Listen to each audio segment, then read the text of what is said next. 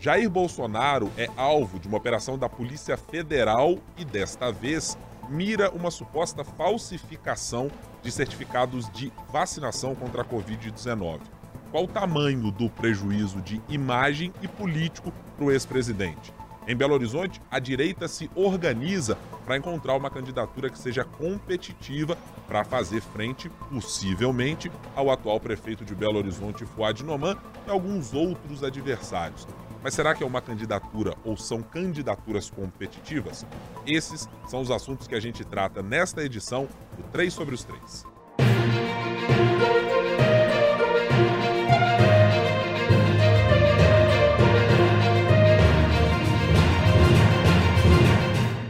E você que nos acompanha já sabe, semanalmente a gente tem um encontro aqui para conversar sobre política nacional e local, por vezes da capital, por vezes de Minas Gerais, falando sempre de Brasília, mas tentando trazer um panorama mais analítico daquilo que você lê no nosso noticiário.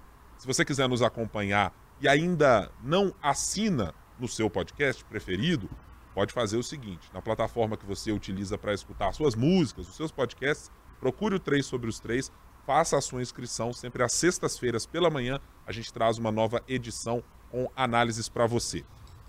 Aqui comigo, na bancada, mais uma vez, por mais uma semana seguida, Marina Schettini, nossa editora de política do Jornal Tempo. Tudo bem, Marina? Tudo ótimo, Guilherme. É um prazer estar aqui.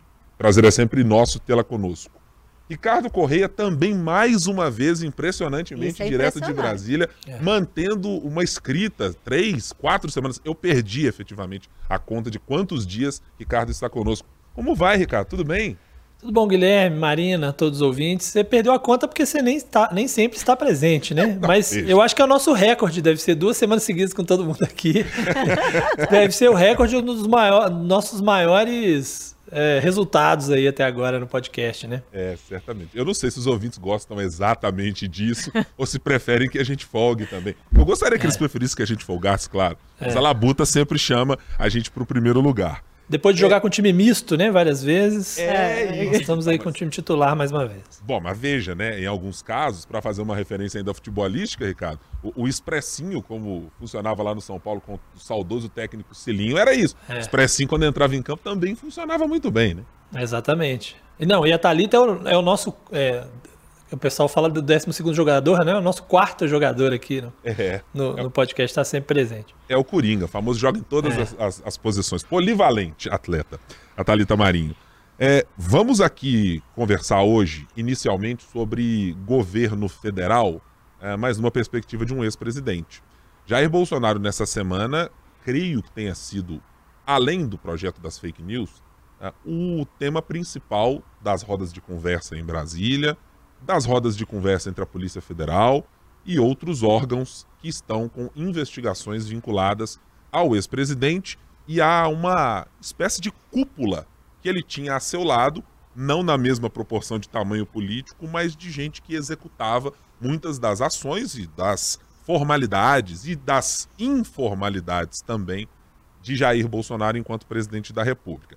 Essa operação realizada pela Polícia Federal mirando dois núcleos, um no Rio de Janeiro e um eh, na capital federal, para mostrar uma utilização de recursos públicos para fazer de alguma maneira com que o presidente pudesse transitar sem cartões de vacina, sem ter se vacinado, como ele próprio alega, por fora do país, dentro do país e fazendo tudo que imaginava. É, olhando para o cenário nessa quinta-feira, quando a gente grava, é, me parece ter sido o segundo grande baque, após o caso das joias, do presidente da República. Mas eu não sei se esse exatamente teve os mesmos contornos, porque há aquele componente Marielle Franco que surgiu uh, no entorno dessa conversa, que me parece ter também levado para um outro patamar a história de Jair Bolsonaro. Ô, Marina, dá para fazer comparações entre casos joias e esse caso do presidente da República, se algum deles pode ter mais potencial de macular a imagem do presidente ou de torná-lo tóxico, por exemplo, para os seus aliados? Eu acho que vai juntando, Guilherme, tanta coisa que vai ficando difícil manter aquele discurso, aquela narrativa, palavra que a gente adora, Sempre. de que ele não sabia, de que ele não estava envolvido, de que é tudo uma conspiração contra ele. Então você vai somando casos muito concretos. A gente dizia que o caso da joia era batom na cueca, uma expressão que você gosta. E esse também é muito batom na cueca. É batom na cueca, tem um efeito que é aqui da operação, do dia da operação e seus desdobramentos ali naquele momento, mas pode vir muito mais coisa. Tem um dos envolvidos, tem ligação com o caso da, da assassinato da vereadora Marielle Franco. A gente tem o celular do presidente apreendido, que vai saber o que, que vai sair desse celular. Pode ter, ter outros desdobramentos sobre 8 de janeiro, por exemplo, e tantas outras coisas. Ninguém estava preparado para essa operação. Essa operação foi feita, pegou todo mundo ali de surpresa. Ela não foi feita de última hora. O pedido para a operação é do dia 18 de abril. Então, aquele argumento ali dos bolsonaristas de que foi para tirar o protagonismo que ele tinha conseguido na AgriShow e também com o PL das fake news, que foi uma derrota do governo, não foi isso. Essa operação é uma operação enorme. Né? O pedido lá da Polícia Federal tem 100 páginas. Então, não foi uma coisa que foi feita de última hora e é do dia 18. Então, tem todos esses componentes. O Bolsonaro e o bolsonarismo tentou dar uma minimizada ali, né, dizer que era uma operação para poder ver se ele se vacinou. Não era isso, não é? Ah, podia ter perguntado para ele, podia ter me perguntado se eu me vacinei, que eu teria respondido. Não, não é isso. Até porque já se sabia, é. pelo menos da boca dele, que ele diria que não, não, seria vacinado e não tinha sido vacinado. Não era isso, não foi isso. É, você falou bem, assim, atinge o núcleo duro do ex-presidente Bolsonaro, coloca na prisão uma pessoa que sabia tudo da rotina dele, agora já são duas na prisão que sabiam tudo da rotina dele. A gente tem Anderson Torres, que tinha um cargo estratégico também, quando no governo Bolsonaro, sabe muita coisa. E agora a gente tem o Mauro Cid, que era o ajudante de ordem dele, era o braço direito dele, ele, talvez direito e esquerdo, mexia nas contas bancárias dele, mexia no cartão do Conect SUS dele. Isso, e não é uma bobagem. Ah, a Polícia Federal antes ficava preocupada em prender bandido e combater corrupção. Isso também é corrupção. Sim. Isso é gravíssimo. A gente está falando eles pelo menos quatro crimes, cinco crimes. A gente está falando de corrupção de menores. Aí a gente está prestando uma informação falsa para um país estrangeiro, que lá também é crime. Se for comprovado que ele usou isso, ele pode ser proibido de entrar nos Estados Unidos. Então é uma coisa extremamente grave. Por mais que quem está do outro lado tente minimizar, é muito grave por mais que não chegue aos bolsonaristas mais radicais, porque eles vão continuar lendo os recortes que eles são oferecidos, das redes que eles seguem, das coisas que eles consomem, juridicamente é, é muito relevante. E também, é, Ricardo Correia, tem uma robustez de provas, é, ainda que possa haver questionamentos quanto a em que lugar esse inquérito está posicionado, junto com o ministro Alexandre de Moraes, que é uma consideração é, que você fez, inclusive, ao longo da nossa programação na semana, mas do ponto de vista é, fático, do que se tem de provas, do que está documentado, das trocas de mensagens e de conversas, é, vou repetir aqui a expressão, tá com muito cara de batom na cueca, né? É, com certeza. Eu acho que esse é um dos pontos pelos quais eu acho que esse caso machuca mais o Bolsonaro do que o das joias e do que as investigações do 8 de janeiro, outras coisas, pelo menos é, do ponto de vista. Uh, é, quando a gente faz esse comparativo, né, olhando todos os aspectos jurídicos, políticos e tal. É, acho que no caso de Mauro Cid, é, o relatório, eu estava lendo, eu li, eu li as 114 páginas do relatório da Polícia Federal que, que faz o pedido é, de prisão, é, como a Marina disse, do dia 18 de abril. Depois teve um, um, um, parecer da Procuradoria, a decisão do Moraes e depois a decisão do Moraes de tirar o, o uh, tirar o sigilo. Né? Esses quatro documentos eu, eu, eu li todos é, e, de fato, para Mauro Cid não tem muita saída. Está muito claro ali que, que, houve um cometimento de crime, uma série de crimes, é, e ele não escapará de uma condenação é, por este caso. E o que Bolsonaro pode tentar fazer, e foi como eu disse durante a programação, é tentar se desvencilhar, mas para isso ele teria que jogar os leões, o seu grande aliado, aquele que sabia tudo sobre sua rotina, ele e os assessores que também foram presos, segurança foram presos e que também podem dizer alguma coisa. Então isso já seria um problema para o Bolsonaro, o fato de as provas estarem muito claras e de pegar aquele cara que era de fato a pessoa mais próxima de Bolsonaro. Provavelmente Mauro Cid ficava mais próximo de Bolsonaro até do que a Michele Bolsonaro no dia a dia, por conta das suas atribuições. Ele pagava as contas do presidente, ele tinha as senhas do presidente para poder fazer as coisas, porque é o papel do, do, ajudante de ordens, né? Agora, eu acho que uma coisa que deixa claro o como esse caso é mais complicado e problemático do que é, aliados do Bolsonaro têm dito é a reação do presidente. Basta olhar. Bom, primeiro que ele foi alvo de uma busca e apreensão. Isso por si só já é maior do que o episódio das joias, né? E além de seu assessor ter sido preso. Mas ele acaba a, a a operação da polícia na sua casa, ele pega um carro, sai de lá, não vai depor, vai para o PL e começa a receber uma série é, de aliados durante o dia todo. Ele não ficou lá 15 minutos, 10 minutos, uma hora, ele ficou lá o dia todo. E aí recebeu é, líder do PL na Câmara, advogado, assessor. O assessor não estava em Brasília, pegou um avião correndo de última hora para vir. É, então, assim, eu acho que isso mostra muito claramente o quanto ficou a situação tensa, preocupante, quanto pegou de surpresa o núcleo do presidente. Ficou o dia inteiro tentando achar uma, um argumento. Os seus filhos nas redes sociais são muito proativos, postam muito, publicaram um vídeo de uma rápida entrevista que ele deu no primeiro momento e depois foram construir mais tarde um discurso na Câmara na linha mais ou menos do que combinaram ao longo do dia. Acho que isso deixa muito claro uh, o quanto Bolsonaro ficou acuado com a situação e quanto ele ficou tenso com o resultado uh, desse processo. Eu acho isso, para mim, uh, a maior prova de que esse é o caso mais complicado até agora para o presidente da República. E eu acho que uma prova também de como que eles estão ali ainda perdidos, como que eles foram pegos de surpresa, é que eles ainda estão afinando o discurso. Eles não negam, hora nenhuma eles negam que teve a fraude. O máximo que tem é aquela vitimização, tentando minimizar o que não dá para minimizar, né? Porque as provas são muito contundentes. Ah, lá nessa, no arcabouço de provas ali da Polícia Federal, tem troca de mensagens, tem tentativa de computar ali uma dose que estava no estado errado, aí outra tenta de novo. É. Aí dá para rastrear, você sabe exatamente quem entrou, quando que entrou, acha já a pessoa que teria dado a vacina que falou, opa, eu nunca vacinei. É. Então ali. O IP do Palácio coisa. do Planalto, o IP, né? que é justamente da máquina usada é. por Mauro Cid, é muita coisa. Então, o máximo que eles fizeram foi minimizar, que é, né, já esperava-se mesmo, tentar dar uma vitimizada ali e abrir um espaço para, caso necessário, mais ali adiante, dar aquela, ó, se teve fraude, não fui eu que fiz, eu não sabia. É. Então, é, ele inclusive diz isso, né?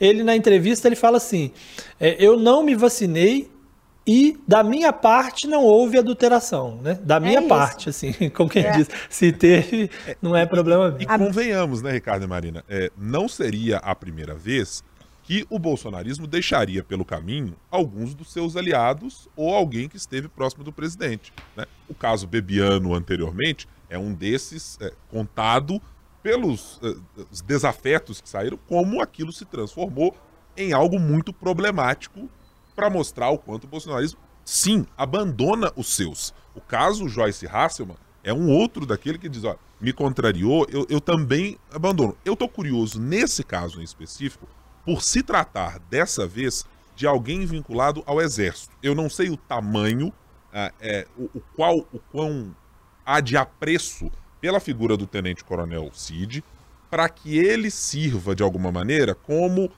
uma, uma espécie de ligação com o exército que possa já abandonar o próprio Bolsonaro. Para o exército dizer o seguinte: é, estávamos precisando de alguém para dizer o seguinte: nós somos o novo exército brasileiro agora na versão 2023, não temos vinculação com tudo que se passou nos últimos anos, portanto, tem que ter punição. Eu ainda não vi nenhuma declaração desses integrantes é, que sempre surgem do exército brasileiro para dizer não, o exército não compactua com isso ou não compactua com aquilo. É. Mas é uma ligação muito clara com quem atua no exército e que tinha relações, evidentemente, com todo mundo. Você não dá para imaginar que o ajudante de ordens do presidente, que o ajudou a organizar evento para questionar urnas para embaixadores de outros países aqui no Brasil, que ajudava semanalmente o presidente da República nas suas lives, nos argumentos apresentados nos slides uh, e tudo mais nos o que estava apresentado ali. Nos debates, como uma figura uh, quase central. É. A gente olhava sempre os marqueteiros, mas tinha lá Mauro Cid também. Não dá para imaginar que essa é uma figura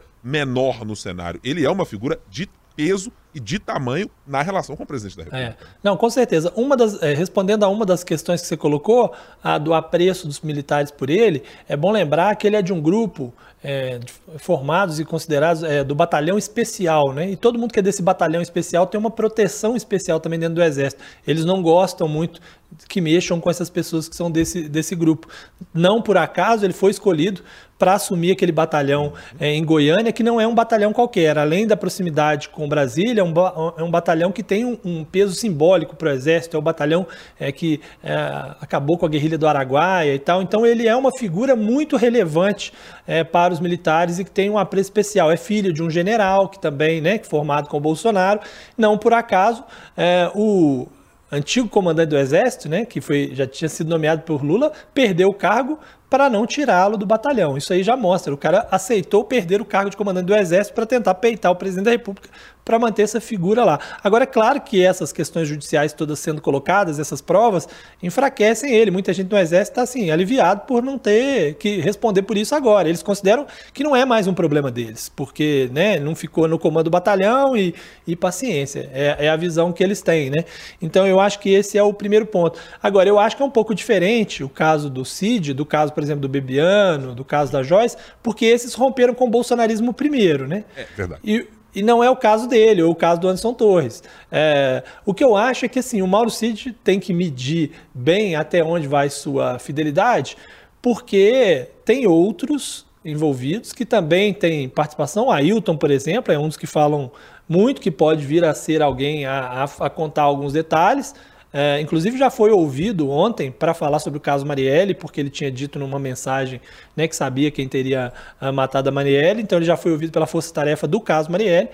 Então, se Mauro Cid não fala nada e fica assume tudo para ele, corre o risco de alguém que não ele falar e a situação se complicar para ele. E Bolsonaro me parece que nesse momento não tem muito o que oferecer para ele é, em termos de proteção, né? Não tem ali ferramentas de controle é, para salvá-lo de alguma coisa, né? É isso, quando o Guilherme cita o caso, por exemplo, do Bibiano, era uma outra situação, né? O Bolsonaro era governo, ele tinha poder da máquina por trás dele, agora não tem. E agora o Mauro Cid, ele é personagem central ali, não só nesse caso, mas também no das joias, é. também na história dos, dos embaixadores. Então vai vir, ele está preso, vai vir muita pressão, e a gente nunca sabe o que vai acontecer com uma pessoa que está sob esses holofotes todos, sobre essa é. pressão toda sei lá, uma delação premiada ou qualquer coisa parecida. O Anderson Torres parece que já está bem ali no limite. E a gente não sabe, já tem outro depoimento marcado para o dia 8, então a gente não sabe como é que vai funcionar com, com o Mauro Cid. Eu acho perigoso. Assim. É, eu, eu, acho bem curioso é, esse ponto que foi trazido pelo Ricardo, dessa operação de vamos fazer o quê? É, porque ele revela muito do que você também disse, Mariano, de o quanto foi algo que pegou todo mundo de surpresa no campo bolsonarista, porque todo mundo imaginava, pela lógica do que se tinha, é, ok, o Bolsonaro prestou um depoimento para tratar das joias. Será que pode ter um pedido de prisão ou qualquer outra coisa relacionada a isso e que exija que a gente tenha uma cautela maior para se defender neste processo? Só que o presidente da República tem pelo menos uma outra dezena, ou talvez duas dezenas de processos, para lidar. É, então também tem um flanco de dificuldade para o bolsonarismo e para o entorno do presidente, me parece, de se organizar para construir argumentos para todos os problemas Vai que aparecem. Não, dizer, um, e, um, dia é. você tem que achar uma solução para é. uma coisa, outro dia para alguma. É, é, quase você ter problemas com o carro muito velho, né? Num dia dá problema na, no alternador, no dia dá problema na roda, no dia dá problema na direção hidráulica. É. No o meu deu problema ontem, inclusive. É. dia estratégico, inclusive. Né? Bom dia. Foi um ótimo dia para dar problema. É, mas o, o, o, o, Guilherme, eu acho que ele tem uma coisa também que é exatamente isso. São várias coisas. E, e assim, quando você pega o caso do Mauro Cid, né? Foi apreendido ali, apreendidas várias informações, vários documentos, várias coisas e o acesso à nuvem né, é, do celular dele. É, e assim, a gente sempre imagina que diante desses crimes todos, essas coisas todas, o camarada que fica meses sem ser pego pela polícia consegue apagar tudo, né? É. Mas quando você olha que você pega ali aquela, aquelas provas da, da polícia e você vê que o cara tratava pelo WhatsApp, tudo isso estava na nuvem, pô, o que mais pode estar na nuvem sobre caso Joia, sobre caso 8 de janeiro, né? Inclusive o relatório fala é, de proximidade dele com pessoas ligadas a atos mais extremos no 7 de setembro de 2021, né? E faz uma referência aí ao, aos episódios de 8 de janeiro, é, milícias digitais, uma referência a milícias na zona oeste do Rio. Você imagina o quanto isso tudo pode estar ali naquela pessoa que, como eu disse, é, tomava, fazia tudo para o presidente. A pessoa que é, qualquer conta que o presidente precisasse pa pagar, quem pagava era Mauro Cid. Né? Ele, inclusive, tem um caso é, que certamente também virá a ser investigado com mais profundidade a partir de agora, que é aquele é, caixa paralelo para pagar despesas da família presidencial que passava por ele. Bolsonaro diz que, na verdade, o dinheiro ia para ele, mas que ele pagava do bolso dele, né? Mas diante do celular dele, das, da quebra de sigilo dele, poderíamos saber, né? É, o, o, caso, é, eu estou tentando fazer uma, uma, uma visão aqui, uma imagem do que tem sido caso, os casos Bolsonaro, é, é, mais ou menos como aquela brincadeira que a gente tem de pega-vareta, né? Imagina o presidente estar tá em cima do pega-vareta, a Polícia Federal levanta um dia e diz assim: deixa eu puxar a varetinha aqui para ver o que acontece. Puxa uma vareta, o negócio dá uma balançadinha, mas é. ainda firma. E a cada nova investigação e a cada novo pedido, é mais uma varetinha que está saindo e, e precisam de braços para cercar tudo isso. E, e não me parece haver nesse momento, no próprio bolsonarismo, a mesma disposição ou a, a mesma, o mesmo ímpeto dos próprios parlamentares de fazerem uma defesa coordenada, inclusive.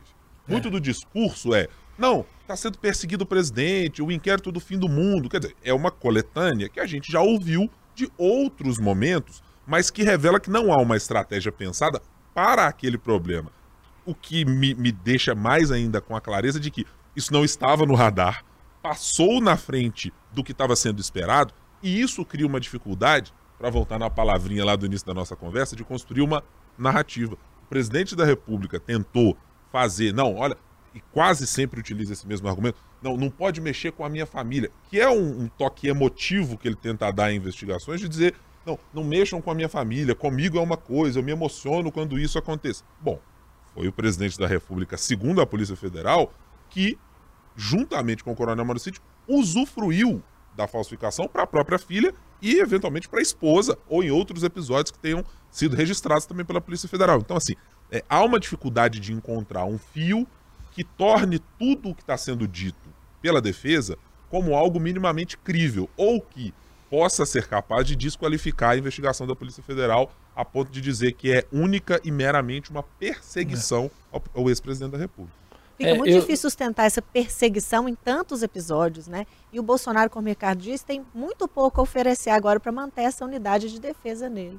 É, não, é, a única coisa que eu ia dizer é que, assim, é, isso do ponto de vista jurídico, a situação do presidente Jair Bolsonaro vai se complicando muito, né? Eu acho que do ponto de vista jurídico não vai ter jeito, vai, virar, vai ficar inelegível, provavelmente mais à frente vai enfrentar processos que podem levar, sim, à prisão.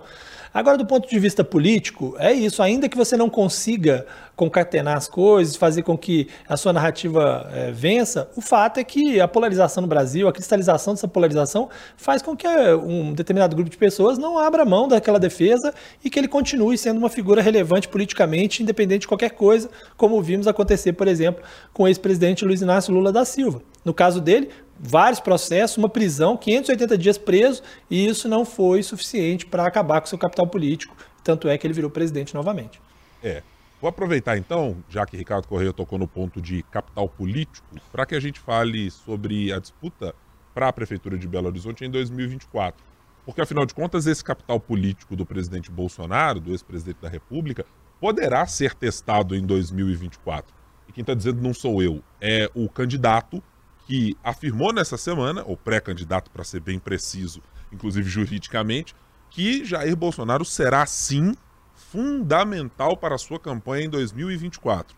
Eu estou falando do deputado estadual Bruno Engler, que esteve conosco nessa semana uh, falando sobre o que pretende ser a sua campanha e dizendo: eu sou o representante do bolsonarismo, o Bolsonaro é sim o guia daquilo que eu pretendo e sou a aposta da direita neste momento do PL para concorrer à Prefeitura de Belo Horizonte.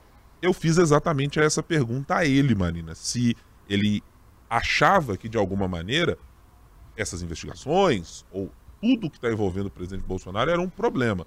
Não me pareceu que ele tenha a convicção de que isso possa ser um problema ou não vocalizou que isso era um problema. É para não ser problema mesmo?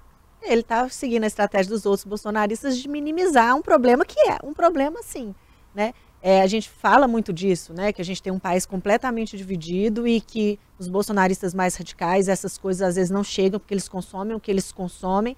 Mas também eu acho que o Bolsonaro vai, aos poucos, à medida que vai se construindo uma outra liderança no campo dele, talvez chegue num momento que as pessoas, pô, não dá mais para sustentar isso aqui. E tal pessoa está crescendo a ponto de que ele vai começar a perder capital político sem ser substituído por alguém. Eu acho que pode chegar a esse ponto, quando ele se tornar inelegível, quando ele chegar mais para frente puder talvez até ser preso. Então acho que ainda tem muita água para correr aí. Mas o Bruno Engler ele é muito próximo sim ao Bolsonaro, né? Ele sempre fez questão de é, alardear isso a todos os momentos que ele tinha oportunidade. Ele é o candidato com o apoio do Bolsonaro aqui. Ele frisa muito isso, que inclusive quando ele resolveu ali com o Nicolas se candidatar a deputado estadual, já era pensando na Prefeitura de Belo Horizonte, ele chegou a concorrer, perdeu para o Calil, ficou em segundo lugar, mas uma distância muito grande, né? mais de 60% contra 9%, se não me engano. Calil venceu é, com muita tranquilidade aquela eleição, mas que ele se candidatou a deputado estadual justamente para não precisar ficar em Brasília dois, três dias na semana, para poder cuidar dos assuntos de, de Belo Horizonte. Então, isso que já faz parte de uma estratégia que desde o início teria o apoio do presidente Bolsonaro. Ele já ganhou uma, uma sinalização ali do senador Cleitinho, que quando ele falou que ele era candidato, o Cleitinho foi lá e disse, ó, oh, tem meu apoio sim, meu amigo, falou, né, fez uma postagem ali dizendo que estava com ele. Ele já deu uma sinalizada ali no Zema, na entrevista que deu para vocês no Café com Política, para você e para o Thalita Marinho, dizendo ali em outras palavras, ó, inclusive o, o tamanho do PL, eu tenho muito tempo de TV, eu tenho estrutura, lê esse dinheiro, então eu sou um bom candidato para apoiar. Mas principalmente porque parece que o Nicolas realmente não quer. Porque o, o Bruno Engler foi muito bem votado para deputado estadual, seis, mais de 630 mil votos, foi mais bem votado, mas o Engler teve 1 milhão 497 mil votos. Então, se tivesse uma disputa ali, seria um páreo muito difícil para o Engler se sustentar. Ele é muito próximo do Bolsonaro, mas o Nicolas foi muito relevante na campanha do Bolsonaro também no segundo turno. Ele viajou não só Minas, ele viajou o país. Então, acho que uma das coisas principais ali a favor do Engler é que o Nicolas parece estar tá bem satisfeito ali onde ele está e não vai querer. Um deputado uma vez me falou uma coisa que ele não vai querer ficar. Ele não está querendo preocupar com buraco de rua. Então, acho e que é, é meio isso absolutamente necessária para o prefeito, um prefeito de uma cidade. Não tem jeito. É, Ricardo, o que lhe parece a candidatura de Bruno Engler colocada com tamanha antecipação é, para dizer, olha, eu sou o candidato de Bolsonaro, eu me acertei com o Nicolas, e se o Partido Novo quiser fazer uma conversa, nós estamos aí também para isso. É, eu acho assim, bom, primeiro é preciso dizer que a eleição municipal ela tem uma característica muito diferente da eleição é, presidencial, né? É, o fato dele ter o apoio do Bolsonaro, obviamente, lhe rende votos de um lado, te tira do outro, é, é, um fato, né? Mas isso não é determinante numa eleição municipal. Isso não daria a ele só o apoio de Bolsonaro mais do que 15% dos votos. Ele precisaria de mais do que isso. Eleição municipal depende muito de articulação com vereadores, lideranças de bairro, que é o cara que vai dizer para todo mundo lá no bairro, é nosso bairro aqui vota em fulano, é fazer a campanha ali no dia a dia, né? É muito, muito, muito diferente é, da campanha presidencial que está muito mais massivamente na, na, na mente das pessoas pessoas nas redes sociais e tal. Você tem uma pulverização de campanhas de cada cidade nas redes sociais, então você não consegue fazer a mesma campanha nas redes como se dá numa eleição presidencial. Então, a, a, é muito diferente o fato de você ter apoio do Bolsonaro, pode não significar nada, como não significou na eleição, apesar de ele ter ficado em segundo, ficou com acho que 10% mais ou menos dos votos, né? É, ficou longe, bem longe é, do prefeito Alexandre Calil. Então esse é o primeiro ponto. É, segundo que eu não vejo tanto entusiasmo assim no Engler, como eu vejo, por exemplo, no Nicolas, se quisesse ser candidato, me parece muito mais mais entusiasmado nesse aspecto. Ah, ainda que também concorde, concordo é, que uma figura um pouco menos, ah, que, que, se coloque com menos ênfase no primeiro momento também é menos alvo, né? No primeiro momento, principalmente para quem faz esse, essa antecipação. Mas acho que o, o futuro do, do Engler depende menos dele e mais dos adversários, né? De quem serão os adversários, de como eles se, é, se portarão, de quem o prefeito, o ex-prefeito de Belo Horizonte, Alexandre Calil, vai apoiar, porque ele é uma figura assim importante no processo é, eleitoral, de como vai ficar essa briga toda na Câmara é, com o Fuad, com o Gabriel e tal, se em algum momento eles vão se acertar de algum jeito. Acho que isso tudo define muito mais o futuro do Engler do que propriamente a candidatura dele, né? É, mas me parece assim acertada a decisão do Nicolas de não entrar nessa disputa nesse momento. Acho que ele tem potencial para nacionalmente ganhar mais ênfase é, e perder uma eleição municipal ou correr o risco de perder uma eleição municipal, ou sair desse holofote nacional para um holofote local, pode ser ruim para ele também. É, é, eu acho que, tentando interpretar um pouco esse movimento do deputado Bruno Engler, é, ele me parece ter um primeiro componente de colocar o pé na mesa e dizer o seguinte: Oi, pessoal, tudo bem? Eu já estou colocando o nome aqui para garantir que daqui a pouco, eventualmente, concordando com o Ricardo, que acho que o Nicolas teria pouca disposição de sair do cenário nacional para voltar para a capital para uma discussão, mas que se houver um pedido expresso do PL ou que alguma outra situação ou cenário uh, forçasse ou levasse ao Nicolas passar a ser diuturnamente solicitado a ser candidato, é que ele diz: não, não, não precisa do Nicolas mexer, não. Eu já estou aqui posicionado para isso. E acho que também tem o componente dele tentar, enquanto o Bolsonaro ainda tem ouvidos é, menos preocupados com as investigações e com as dificuldades que tem, de ainda dar alguma atenção para minimamente esse tipo de processo. Porque eu acho que à medida que ele começar a viajar o país uh, e começar a se preocupar mais com questões jurídicas que ele terá, ele terá inclusive que pensar em alternativas para o próprio futuro e vai dizer: eu vou pensar o que vai ter que fazer o PL na prefeitura de Belo Horizonte. Amigo, esquece, eu não vou entrar nessa celeuma. Já ouvi, inclusive, para uh, uh, corroborar essa minha, essa minha impressão, de uma pessoa de dentro do PL que era: olha, o presidente Bolsonaro, a época presidente, dizia assim: os deputados até podiam chegar perto dele, fazer um pedido ao presidente lá no meu estado, na minha cidade, tem um negócio aqui. A resposta principal que eles ouviam é: olha só, conversa com o Valdemar, não é o tipo de coisa que eu vou resolver. Então me parece que esse acordo garante ao, ao deputado Engler uma posição um pouco mais confortável, inclusive dentro do PL, para dizer: não, mas eu já coloquei, daqui a pouco pinta meu nome numa pesquisa, as coisas vão acontecer. É, mas é, ouvi também de uma outra pessoa ligada à legenda aqui em Minas que esse cenário colocado pelo Ricardo de quem é o adversário é o grande desafio que eles têm. Por uma candidatura que ainda é, não se sabe exatamente quem é o nome. É quem será representado pelo grupo que hoje é o grupo do Partido Novo, vinculado inclusive ao empresário Rubens Menin e ao grupo ali Salimatá e todos aqueles que fazem parte desse núcleo, digamos, mineiro do Partido Novo. Porque há uma preocupação de dividir um eleitorado que potencialmente estaria ou única e exclusivamente com o deputado Bruno Engra ou com alguém deste campo que pudesse fazer isso. O nome que me foi soprado nessa conversa é o perigo maior está com Eduardo Costa. É, é o jornalista que esteve para ser um candidato a vice, pelo convite que foi feito pela cidadania e pelo governador Romeu Zema na última eleição para governo do estado.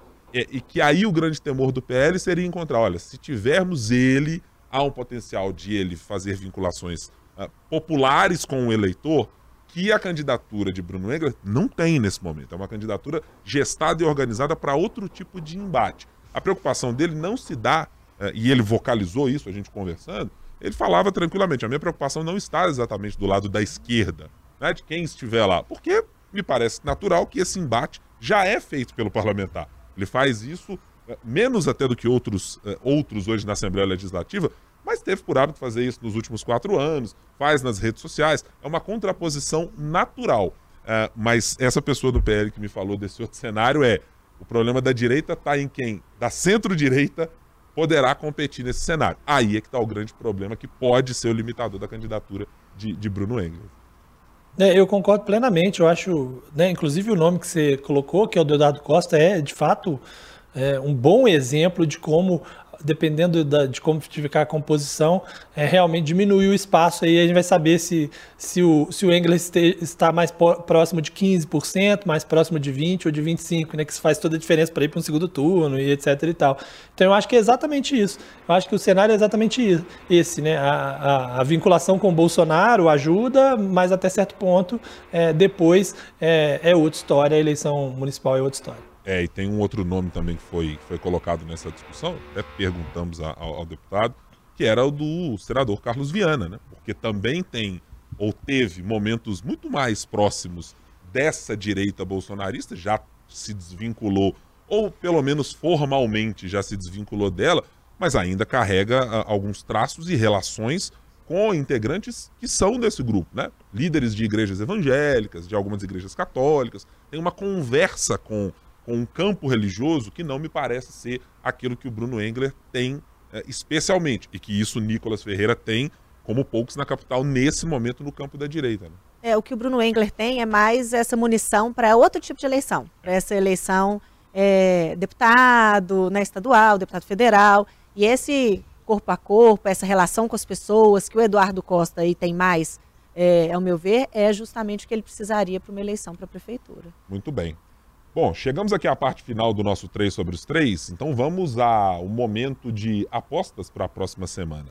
Marina Schettini, hoje converso por você. É, mirar as atenções para Brasília, mirar as atenções para Minas Gerais, para a capital. Qual é a sua aposta para a semana? eu tô começando quase a chegar à conclusão de que a gente precisa gravar esse podcast, assim, gravar e pôr no ar. Tá. Porque tá ficando um trem muito perigoso, porque a gente tá gravando quinta-feira agora, uma aposta que eu quero fazer para a semana, pode ser que amanhã, quando for ao ar, já tenha acontecido. Sabe, o, o factual está atropelando a gente de um jeito tão grande. É, a Polícia Federal, o ministro Alexandre de Moraes, é, esse povo, segurada exatamente. aí o podcast funcionar normalmente, né? Não exatamente. é assim também, né? Igual a gente está falando aqui, eu estou pensando, será que a gente já vai saber se o Bolsonaro usou o cartão de vacina quando ele viajou? Será que ele já vai ter prestado depoimento? Se ele tiver prestado depoimento, acabou, mas se ele não tiver prestado, isso vai dominar a semana que vem. Então, assim, mas então eu vou de desdobramento Bolsonaro. e Bolsonaro, assim, que é o mais óbvio. Mas porque pensando que o arcabouço é só na segunda quinzena, porque pensando que a CPMI eu acho que agora vai dar uma murchada. Por, vou, vou no mais viajando. seguro, é. é eu vou no mais coisa. seguro. Lula viajando também, né? Lula vai, também. para Londres para a cerimônia lá Graças. de Charles III. Ô, Ricardo, você que não vai viajar para Londres, a, a sua aposta qual é? É, vamos falar de Brasília, vamos falar de Minas Gerais. No que pensa, Vossa Senhoria? Olha, eu vou apostar na CPMI, mas não porque eu acho que vai pegar fogo a CPMI semana que vem, é porque eu acho que a semana que vem é decisivo para saber se ela vai ou não vai, né? Se ela vai de fato ser instalada, se vão começar a divulgar aí os nomes dos indicados, se o Pacheco vai responder lá o pedido do Rogério Marinho ou não. Eu acho que a semana que vem vai dizer se essa CPMI já foi colocada de molho depois disso tudo, ou se ela ainda está de pé, se a oposição ainda continua querendo, se o governo vai forçar a barra para fazer, para não fazer.